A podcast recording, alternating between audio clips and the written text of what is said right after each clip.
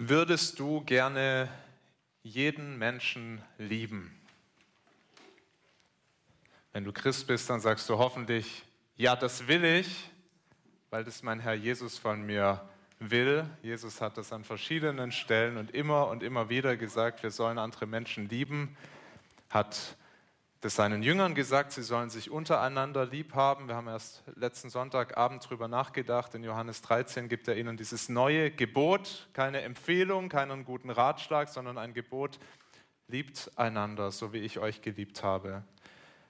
Jesus hat auch mal über das wichtigste Gebot gesprochen, als ihn jemand gefragt hat. Und er sagt dann, das wichtigste Gebot ist, liebe Gott und liebe deinen Nächsten wie dich selbst. Das finden wir zum Beispiel in Markus 12, und Jesus ging ja sogar noch weiter. Er predigte, liebt eure Feinde, tut wohl denen, die euch hassen, segnet, die euch verfluchen, bittet für die, die euch beleidigen. Also man kann wirklich nicht sagen, dass Jesus ein Geheimnis darum gemacht hat, was er von uns haben will, wie wir mit anderen Menschen umgehen. Aber ist das nicht eine riesengroße Überforderung, was Jesus uns da sagt? Ist es nicht hier schon in der Gemeinde unglaublich schwer umzusetzen? Wir denken ja in dieser Hauskreisserie, die wir in diesen Wochen haben, darüber nach, eine anziehende Gemeinschaft zu sein, die lebt davon, dass wir einander lieb haben. Ist es nicht hier schon richtig schwierig und herausfordernd? Wie soll es denn gehen, wenn mich ein Glaubensbruder oder eine Glaubensschwester so richtig tief verletzt hat? Über das drüber gefahren ist, was mir wichtig ist und sie noch nicht mal dafür entschuldigt? Wie kann ich jemand lieben, den ich eigentlich total strange finde? Dem ich mich richtig schwer tue, weil die Sicht, wie er auf die Welt schaut, mir wirklich sehr befremdlich ist. Äh, weil es mir schwerfällt, mit dem in ein Gespräch zu kommen. Vielleicht ist es ein sehr schweigsamer Zeitgenosse. Wie soll das gehen, den wirklich lieb zu haben, wenn man dann immer ziemlich schnell am Ende ist in einem Gespräch? Und wie liebt man jemand, den man gar nicht wirklich kennt? Ein großes Thema in so einer großen Gemeinde, in der wir sind. Ja, ah, heute Abend ist noch ein bisschen überschaubar, aber wir sehen das am Sonntagmorgen, wenn wir zusammen sind, 300 Leute mal. Ja, manche kenne ich ja gar nicht richtig. Wie soll ich die denn lieben? Manche sagen, ja, bei denen ist es am leichtesten. Wenn ich sie nicht kenne, dann ist es leicht, sie zu lieben. Wenn ich sie kennenlerne, da wird es ja oft schwer. Ja, es gibt sicher kein einfaches Drei-Schritte-Programm, weil das in jeder Beziehung ein bisschen unterschiedlich aussieht, die Liebe und wie ich wirklich jemand lieben kann. Und ich werde euch heute auch nicht ein Drei-Schritte und auch kein Zehn-Schritte-Programm geben, aber ich möchte mit euch auf den Schlüssel schauen, auf ein Prinzip, auf das Geheimnis einer übernatürlichen Liebe. Und das gibt uns Jesus auch. Er sagt uns nicht nur liebt, er gibt uns nicht nur das Gebot, sondern er sagt uns auch, wie das möglich ist und wir finden einen ganz wichtigen Abschnitt dazu in Kapitel 7 des Lukas-Evangeliums. Die Verse 36 bis 48 möchte ich heute mit euch anschauen. Und da sehen wir was, was uns vielleicht erstmal erstaunt, wenn wir andere Menschen wirklich lieben wollen. Auch die, die wir schwierig finden. Auch die, zu denen wir von Natur aus keinen so guten Draht haben. Wenn wir die wirklich lieben wollen, dann müssen wir zuerst Jesus lieb haben. Und das werden wir nur dann tun, wenn wir wirklich davon bewegt sind, nicht nur im Kopf, sondern tief im Herzen, bewegt sind davon, was Jesus für uns getan hat, wie sehr er uns liebt. Ich möchte mit uns diese Verse lesen, Lukas 7, die Verse 36 bis 48. Es bat ihn, Jesus, aber einer der Pharisäer, bei ihm zu essen, und er ging hinein in das Haus des Pharisäers und setzte sich zu Tisch. Und siehe, eine Frau war in der Stadt, die war eine Sünderin. Als die vernahm, dass er zu Tisch saß im Haus des Pharisäers, brachte sie ein Glas mit Salböl und trat von hinten zu seinen Füßen, weinte und fing an, seine Füße mit Tränen zu benetzen und mit den Haaren ihres Hauptes zu trocknen und küsste seine Füße und salbte sie mit Salböl. Als aber das der Pharisäer sah, der ihn eingeladen hatte, sprach er bei sich selbst und sagte, wenn dieser ein Prophet wäre, so wüsste er, wer und was für eine Frau das ist, die ihn anrührt, denn sie ist eine Sünderin. Jesus antwortete und sprach zu ihm, Simon, ich habe dir etwas zu sagen. Er aber sprach, Meister, sag's. Ein Gläubiger hatte zwei Schuldner. Einer war 500 Silbergroschen schuldig, der andere 50. Da sie aber nicht bezahlen konnten, schenkte er es beiden. Wer von ihnen wird ihn am meisten lieben? Simon antwortete und sprach, ich denke, der, dem er am meisten geschenkt hat. Er aber sprach zu ihm, du hast recht geurteilt. Und er wandte sich zu der Frau und sprach zu Simon, siehst du diese Frau? Ich bin in dein Haus gekommen, du hast mir kein Wasser für meine Füße gegeben. Diese aber hat meine Füße mit Tränen benetzt und mit ihren Haaren getrocknet. Du hast mir keinen Kuss gegeben diese aber hat, seit ich hereingekommen bin, nicht abgelassen, meine Füße zu küssen. Du hast mein Haupt nicht mit Öl gesalbt, sie aber hat meine Füße mit Salböl gesalbt. Deshalb sage ich dir, ihre vielen Sünden sind vergeben, denn sie hat viel Liebe gezeigt. Wem aber wenig vergeben wird, der liebt wenig. Und er sprach zu ihr, dir sind deine Sünden vergeben. Und Vater, wir danken dir so sehr für dein Wort und dass wir es haben dürfen, dass wir Jesus darin mehr erkennen dürfen, wer er ist und was er für uns getan hat. Und wir wollen beten, dass du uns da überführst, wo wir kalt geworden sind, lieblos, und dass wir erkennen, wie sehr du uns zuerst geliebt hast, wie sehr Jesus uns liebt und aus dieser Liebe lernen, einander zu lieben. Amen. Ich möchte mit euch ganz kurz über die Situation nachdenken, die wir hier geschildert bekommen, dann über das Gleichnis, das Jesus erzählt und auch über das, was es für uns bedeutet, vor allem in unserem Miteinander in der Gemeinde. Was war die Situation? Jesus war bei diesem Pharisäer Simon, ein Mann, der sicher sehr ernsthaft danach strebte, ein gottgefälliges Leben zu führen. Jemand, der die Bibel gut kannte, der sich anstrengte, Gottes Gebote zu halten. Wahrscheinlich war der neugierig geworden, er hat Jesus predigen gehört, er hat ihn ein bisschen kennengelernt, hat gedacht, mit dem möchte ich mich doch mal austauschen, hat ihn zu sich nach Hause eingeladen, das war ganz üblich. Es war auch ganz üblich, dass man dafür dann ein offenes Haus hatte. Zwei Gelehrte sprechen miteinander über Gottes Wort und Menschen kamen da rein und die haben ihnen zugehört und die konnten vielleicht auch mal eine Frage stellen. Also so, eine, so ein offenes Haus, jeder kann zuhören, jeder kann kommen. Aber wer dann kam, das war, hatte Simon nicht auf der Rechnung und die wollte er auch ganz sicher nicht dabei haben. Diese Frau, von der wir gleich schon in Vers 37 hören, sie war eine Sünderin.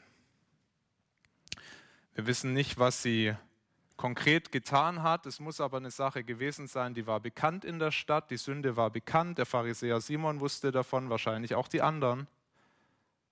Ziemlich sicher war sie eine Prostituierte. Hat sie vielleicht schon am Äußeren angesehen, etwas anrüchiger Auftritt. Sie haben sie gesehen auf der Straße und diese Frau kommt rein. Sie ist bekannt als Sünderin.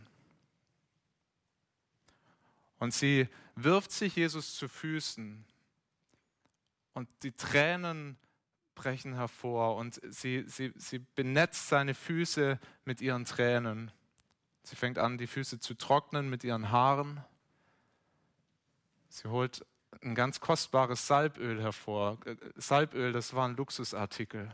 Ist ganz kostbares und sie nimmt das und sie salbt die Füße Jesu. Und was macht Jesus? Er stößt sie nicht weg. Er fährt sie nicht an. Sag mal, was bildest du dir eigentlich ein? Frau, hau ab. Ruf nicht die Polizei. Er lässt sie machen, er lässt sich das gefallen. Und der Pharisäer Simon, der steht dabei oder sitzt dabei oder liegt dabei, wie auch immer, und der ist empört, innerlich Aufruhr. Der sieht die ganze Szene und das, das, das kann er fast nicht ertragen. Und er denkt sich seinen Teil. Das kennen wir auch, oder? Er sagt nichts, er spricht bei sich, heißt es hier, er, er sagt nichts, er denkt sich seinen Teil dabei, er verurteilt das aufs Schärfste, was da gerade passiert und dass Jesus diese Frau machen lässt, aber er sagt nichts. Kennen wir auch, dass wir im Herzen jemand anders verurteilen, aber wir sagen nichts. Wir behalten es für uns, wir schimpfen so in unserem Herzen. Und er sagt sich bei sich, wenn dieser Jesus ein Prophet wäre, so wüsste er, wer und was für eine Frau das ist, die ihn anrührt. Das ist eine Sünderin. Aber Jesus sieht ihm ganz tief ins Herz, so wie er jeden von uns ins Herz schaut. Der weiß, was in uns vorgeht, ganz tief. Wir können unsere Masken aufsetzen, innerlich vielleicht nur verurteilen. Aber Jesus schaut tiefer und er sieht, was diesen Simon bewegt, diesen Pharisäer. Und auch ihm hält er keine Standpauke, er erzählt ihm ein Gleichnis. Er möchte ihn überführen. Und er erzählt ihm dieses kurze Gleichnis, das ich euch nochmal lesen möchte, ab Vers 41. Er sagt, ein Gläubiger hatte zwei Schuldner. Einer war 500 Silbergroschen schuldig, der andere 50. Da sie aber nicht bezahlen konnten, schenkte er es beiden. Wer von ihnen wird ihn am meisten lieben? Simon antwortete und sprach, ich denke der, dem er am meisten geschenkt hat. Er aber sprach zu ihm, du hast recht geurteilt. Ein kurzes Gleichnis, ohne Simons Antwort, nur zwei Verse. Zwei Verse, die aufdecken, was Simons Problem war.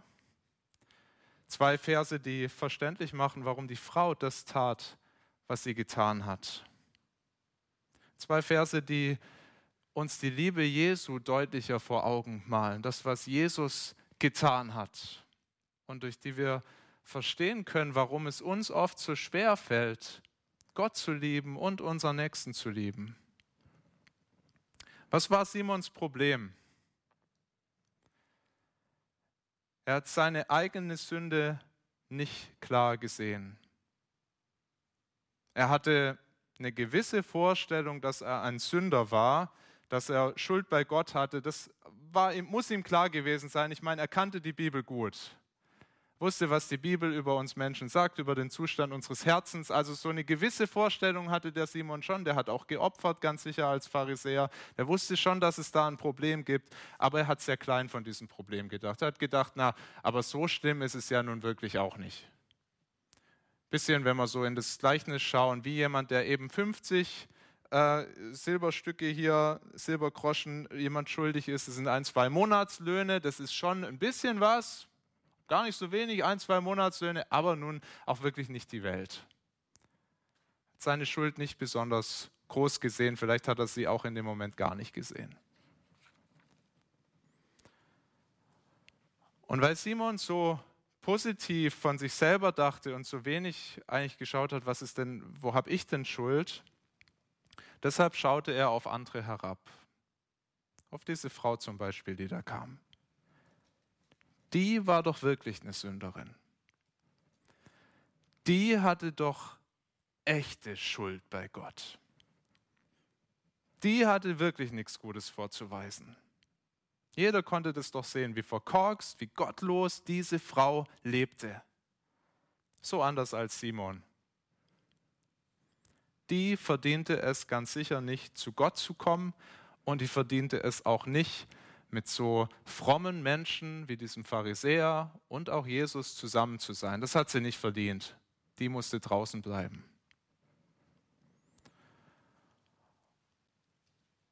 Und dabei übersah Simon was ganz Entscheidendes. Bei allen Unterschieden zwischen ihm und der Frau, und es gab Unterschiede, also er hat schon ein anderes Leben gelebt als sie, ganz sicher. Aber bei allen Unterschieden, die da waren, hatten sie doch eine Sache gemeinsam. Sie standen beide bei Gott in der Schuld. Und Jesus macht es mit dem Gleichnis sehr deutlich. Sie standen beide bei Gott in der Schuld. Ist euch das aufgefallen? Beide Schuldner hier in dem Gleichnis sitzen ja doch im selben Boot. Lass dich nicht von den unterschiedlichen Summen hier ablenken, der eine 50, der andere 500. Sie können beide nicht bezahlen. Sie sind beide in einer Situation, da ist ein Gläubiger, der möchte das Geld zurück und beide müssen sagen, ich kann es nicht bezahlen. Und beide können nur hoffen, dass der Gläubiger gnädig mit ihnen ist. Dass der nicht sagt, bis du mir das bezahlt hast, wanderst du ins Gefängnis oder wir verkaufen deine Frau und deine Kinder. Was auch immer, zu der Zeit war viel möglich, wenn man seine Schulden nicht zurückbezahlen konnte. Sie sind abhängig davon, dass der Gläubiger gnädig mit ihnen ist. Und beide kriegen sie ihre Schuld erlassen. Er schenkt sie ihnen. Vor Gott sind wir alle in derselben Situation. Ja, der eine, der hat mehr auf dem Kerbholz, der andere weniger. Das ist so. Menschlich betrachtet sehen wir das. Es gibt dann größere Sünder und kleinere Sünder. So ist es unsere Perspektive darauf definitiv. Und doch sind wir alle in einem Boot und die Bibel zeigt uns das an vielen Stellen, nur eine Stelle, um das deutlich zu machen. Jakobus schreibt es in seinem Brief, im Jakobusbrief Kapitel 2, Vers 10. Da sagt er, wer das ganze Gesetz befolgt, aber gegen ein einziges Gebot verstößt, macht sich damit am ganzen Gesetz mit allen seinen Geboten schuldig. Ein Gesetz übertreten reicht, um das ganze Gesetz zu brechen. Wir sind alle schuldig. Gott sieht unsere Schuld anders als wir selbst oft. Er nimmt sie ernster als wir selbst. Wir sagen, aber ich mache doch auch so vieles richtig. Oder ich bin doch nicht wie der oder die. Und Gott sagt, hast du ein Gebot übertreten, hast du sie alle übertreten. Du bist schuldig. Und liebe Geschwister, das kann man auch für die Gemeinde durchbuchstabieren, weil hier machen wir das genau so oder wir sind in der Versuchung, das zu tun. Wir sehen Geschwister, die Dinge tun, die wir nicht tun und wir vergleichen uns mit ihnen und wir sagen, ja, aber ich habe mich ja noch nie betrunken. Für mich ist das gar kein Problem, das kriegt man doch hin. Ich habe noch nie über andere schlecht geredet. Ich habe mich da im Griff. Ich bin kein Lästermaul. Ich habe kein Problem mit Pornografie. Und wir überheben uns über andere, die diese Themen haben. Es geht auch im Positiven, dass wir Dinge tun und sagen, andere tun das nicht, was wir tun. Ich bin so regelmäßig und treu im Gottesdienst dabei und arbeite da auch immer sogar noch mit, können sich aber mal viele ein Vorbild an mir nehmen. Oder ich bin so oft am Evangelisieren auf der Straße unterwegs. Ich kümmere mich treu um andere. Ja, ich kann sogar stolz darauf sein, wie offen und wie gut ich mit meiner Sünde umgehe, im Gegensatz zu anderen. Dass ich meine Masken ablege, während die anderen ja alle die Maske hochhalten. Wir können uns vergleichen, auf so vielen Ebenen aufeinander herabschauen. Jesus zeigt dem Pharisäer und er zeigt es auch uns, so ein Vergleichen ist völlig unangebracht. Wir stehen alle bei Gott in der Kreide und wir können nicht bezahlen. Das bringt uns zu der Frau. Warum hat sie das getan, was sie getan hat? Gekommen, in Tränen ausgebrochen, sich Jesus zu Füßen geworfen, ihn beschenkt mit diesem kostbaren Salböl. Warum tut sie das? Weil sie ihre eigene Schuld wirklich gesehen hat. Sie hat begriffen, ich bin schuldig. Da ist so ein riesengroßer Sündenberg in meinem Leben, der mich fast erdrückt. Jesus gebraucht im Gleichnis dieses Bild von den 500 Silbergroschen, umgerechnet auf heute vielleicht 60.000, 70.000, 80.000 Euro. Und wenn du nichts hast und auch nicht die Mittel dazu, dann ist das was, was dir den Schlaf raubt, was dich fertig macht. Wie soll ich diese Schuld abbezahlen? Es geht nicht. So hat sich die Frau gefühlt, das hat sie erkannt. Sie verstand es so gut, meine Schuld bei Gott ist riesengroß und ich kann das nicht irgendwie wieder heil machen und abbezahlen. Aber dann hat sie Jesus kennengelernt, wirklich kennengelernt und sie durfte begreifen, mein Gläubiger, dem, dem ich was schulde, der erlässt mir meine Schuld. Wissen nicht genau, wie sie das erkannt hat. Vielleicht hat sie in Predigen gehört, sie hat Jesus erlebt, aber sie durfte das begreifen. Diese Geschichte macht es so deutlich. Sie hat wirklich verstanden, wozu Jesus gekommen war und sie erkannte, er bezahlt. er macht mich frei. Durch Jesus wird meine Schuld beglichen. Deshalb wirft sie sich ihm zu Füßen. Deshalb schenkte sie ihm das vermutlich kostbarste, was sie hatte, dieses Salböl. Sie geht dahin, sie, sie gibt diesen Besitz her. Sie riskiert, dass die Leute sie rausschmeißen. Sie riskiert, dass man sie der Lächerlichkeit preisgibt. Das ist ja alles egal. Sie will bei Jesus sein. Sie weiß, er ist der, der meine Schuld bezahlt. Es hat ihr Herz bewegt und wir sehen es in, dieser, in diesem Bericht, wie bewegt sie war von der Liebe Jesu, von diesem, dass er ihr vergibt. Sie zutiefst bewegt. Der Schlüsselvers, man kann sagen, die Moral von der Geschichte ist der Vers 47, wo Jesus sagt, ihre vielen Sünden sind vergeben, denn sie hat viel Liebe gezeigt. Wem aber wenig vergeben ist, der liebt wenig. Das lässt sich leicht falsch verstehen, so als hätte die Frau jetzt hier die Vergebung durch ihre Liebe verdient. Sie hat Jesus das Salböl gegeben, sie hat sich ihm hingegeben und dann hat er gesagt, ich vergebe dir. Aber so war es nicht. Ich hoffe, das seht ihr. Ich hoffe, das seht ihr durch das Gleichnis. Zuerst hat sie gemerkt, Jesus vergibt mir.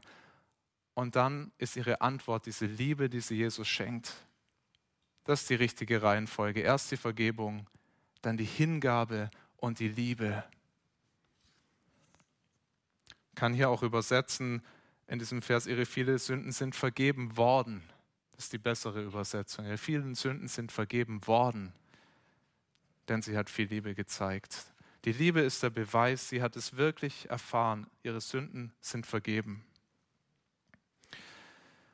Ihr Lieben, wenn Gottes übernatürliche Liebe unter uns wachsen soll, dann geht es nur auf dieser Grundlage, dass jeder einzelne von uns tiefer und tiefer versteht, wie sehr Gott uns liebt und wie gewaltig das ist, dass er mir meine Schuld vergibt. Wie diese Frau darf das ja jeder von uns in Anspruch nehmen und viele von uns haben das auch schon gesagt, das will ich in Anspruch nehmen. Jesus, du hast meine Schuld bezahlt am Kreuz von Golgatha. Ich glaube das.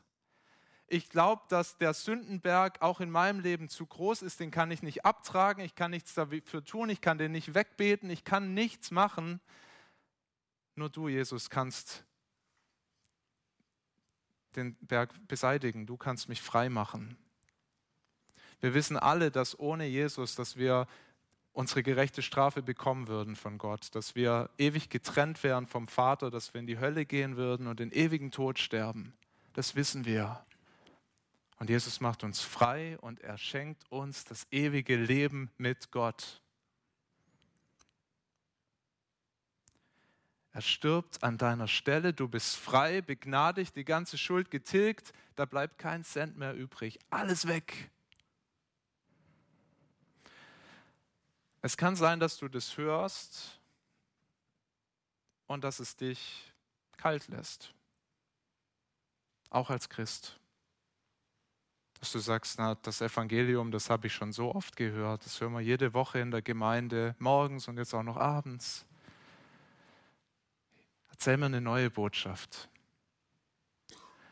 Es kann auch sein, dass deine Bekehrung so weit weg ist, dass du ein bisschen vergessen hast, was eigentlich Jesus dir für einen Sündenberg abgenommen hat und dass du dir im Alltag gar nicht so bewusst bist, dass da immer noch Schuld ist, für die Jesus gekommen ist, die er getragen hat am Kreuz. Es kann auch sein, dass du dich da kalt fühlst, wenn du das Evangelium hörst und dass du dann sagst, naja, wenn das die Pastoren nur ein bisschen feuriger noch predigen würden und inspirierender, dann wird es mich wieder bewegen. Und ich nehme ein bisschen Verantwortung für uns. Ich sage, ja, das ist unsere Verantwortung. Das ist die beste Botschaft der Welt. Die müssen wir inspirieren, die müssen wir mit Leidenschaft predigen. Aber schieb die Verantwortung trotzdem bitte nicht ab. Schieb es nicht auf andere, schieb es nicht auf deine Umstände. Es ist ein Problem, wenn es dich nicht mehr bewegt, das Evangelium. Es ist sogar ein sehr großes Problem, wenn dich das kalt lässt, diese Botschaft. Wenn dein Auto komisch klappert, dann bringst du es in die Autowerkstatt. Wenn im Körper irgendwas anders ist als sonst, dann gehst du früher oder später zum Arzt und sagst, schau dir das mal an. Ich möchte sagen, wenn dich das Evangelium nicht mehr bewegt, dann ist es ein Alarmsignal wirklich, wenn, das, wenn du dich kalt fühlst, wenn es sich nicht bewegt. Dann musst du ran. Das ist ein Problem. Es ist ein Problem in deiner Beziehung zu Gott, zum Vater zuallererst. Und das wirkt sich ziemlich schnell aus und wir merken das auch. Und ich glaube, dass wir alle da immer wieder auch krank sind und kalt sind. Und dann schaust du nämlich mehr auf deine Umstände und auf das, was du sonst noch denkst, was du im Leben brauchst. Und du denkst dir, manches gibt mir Gott nicht. Ich kenne Leute, die klagen schon sehr lange darüber, dass sie krank sind und dass Gott ihnen einfach keine Gesundheit schenkt. Manche leiden darunter, dass sie keinen Partner haben oder dass sie den vermeintlich falschen Partner haben. Wir leiden unter allen möglichen Dingen und sagen, na, wenn Gott mich wirklich lieb hätte, dann würde er mir doch diese Dinge geben im Leben. Aber er gibt sie mir nicht, also hat er mich nicht lieb. Und du vergisst dabei, dass er dir das Größte, was er dir geben kann, schon geschenkt hat. Das Allergrößte. Dass er dir deine Sünden vergeben hat und dich frei gemacht hat. Das ist der größte Liebesbeweis Gottes. Und du darfst nach Beweisen für seine Liebe nirgendwo anders suchen als am Kreuz von Golgatha. Du kannst alles dankbar aus Gottes Hand nehmen. Du kannst deinen Partner aus Gottes Hand nehmen. Du kannst Gesundheit aus Gottes Hand nehmen. Du kannst einen guten Job aus Gottes Hand nehmen. Du kannst beste Umstände aus Gottes Hand nehmen, aber sie sind nicht in erster Linie der Beweis für seine Liebe. All das kann verschwinden. All das kann er dir auch nehmen. Aber das, was am Kreuz passiert ist, das nimmt er dir nie. Dass er die Beziehung wiederhergestellt hat, dass er dich frei gemacht hat. Und deshalb ist es so wichtig, dass wir da zuallererst seine Liebe suchen. Und das auch als seinen Liebesbeweis annehmen, für uns ganz persönlich. Und das wird uns bewegen. Und ich möchte dich ermutigen, wenn du das gerade nicht kannst, beschäftige dich damit, wirklich, wie jemand sein Auto in die Werkstatt bringt. So geh das Thema an und du kannst es persönlich angehen. Es geht ganz einfach los, dass du darum bittest, Herr, schenk mir ein neues Feuer für dich, dass ich das neu begreife, wie kostbar das ist, was Jesus am Kreuz für mich getan hat. Du kannst es selber beten kannst auch zu jemand anders gehen, kannst es am, am, Anschluss an den Gottesdienst tun, wenn du sagst, ich bin eigentlich kalt geworden, kannst mit jemand hier aus den Reihen beten, wenn jemand sagt, ich bin bereit mit dir zu beten, kannst zu mir kommen. Lass uns darum bitten, dass Gott dir neues Feuer schenkt. Du kannst auch zu Bibelstellen gehen. Es gibt so viele, die uns das Evangelium wunderschön vor Augen malen. Du kannst zum Beispiel in Epheser 2 gehen und die ersten Verse lesen und sehen, was Gott Großartiges für dich getan hat kannst in den Evangelien lesen, wie Jesus sein Leben gegeben hat am Kreuz von Golgatha. Und das einfach mal lesen und dir bewusst machen, er hing dort für mich, für meine Schuld. Du kannst auch andere Gleichnisse lesen. Mir hilft immer sehr, das Gleichnis, das Jesus in Matthäus 18 erzählt, ab Vers 21 von zwei Knechten, die eine unterschiedliche Schuld haben. Auch der eine beim König und es ist eine gewaltige Schuld und der König erlässt es ihm und dann geht er zu seinem Mitknecht und er schüttelt ihn wegen einer viel kleineren Schuld und ist sehr kalt und kleinherzig. Das kann uns bewegen. Es ist aber nicht nur ein Problem wenn, wenn wir kalt geworden sind gegenüber dem Evangelium für unsere Beziehung zu Gott, es ist auch ein Problem für unsere Beziehung zueinander. Und wir sehen das hier in, dem, in der Geschichte, wie hart und kalt dieser Simon, der Pharisäer, dieser Sünderin begegnet, weil er sich nicht auf einer Ebene sieht mit ihr, sondern weil er sich für was viel Besseres hält. Und es passiert auch in der Gemeinde ganz schnell, dass wir vergessen, dass wir doch alle in einem Boot sitzen, dass wir alle Begnadigte sind, die Gott zusammengestellt hat, zusammengefügt hat in einer Gemeinde. Es verändert was, wenn ich diese Perspektive einnehme. Und wenn ich sage, er hat nicht nur für mich am Kreuz bezahlt, sondern jeder einzelne Bruder, jede Schwester, die hier da ist, war Gott so kostbar, dass er gesagt hat, ich sende meinen Sohn in diese Welt, um sie freizukaufen. Es verändert was. Ich möchte es für uns beten, dass wir das können. Und es geht nur, wenn wir auf Jesus schauen. Von da kommt die Liebe auch zum Bruder, auch zur Schwester. Lasst uns beten. Jesus, wir danken dir von ganzem Herzen, dass du gekommen bist als unser Erlöser. Du hast uns freigekauft von aller Schuld. Wir konnten nicht bezahlen, aber du konntest mit deinem heiligen und gerechten Leben. Danken dir für deine unermessliche Liebe zu uns und dass du es dich wirklich hast alles kosten lassen, um uns zu retten. Herr, du siehst, wie kalt und undankbar wir dem gegenüber auch sein können. Du weißt, wie wir oft murren und klagen über unsere Umstände und an deiner Liebe auch dann zweifeln. Wie wir auch hart und ungerecht miteinander umgehen, immer wieder in der Gemeinde. Und wir beten, dass wir wirklich neu und noch viel tiefer begreifen, wie groß die Schuld ist, die du uns vergeben hast. Und dass es uns freisetzt, großzügig und gnädig und barmherzig miteinander zu sein. Bitte, dass du uns darin wachsen, in der Liebe zu dir und in der Liebe zueinander. Amen.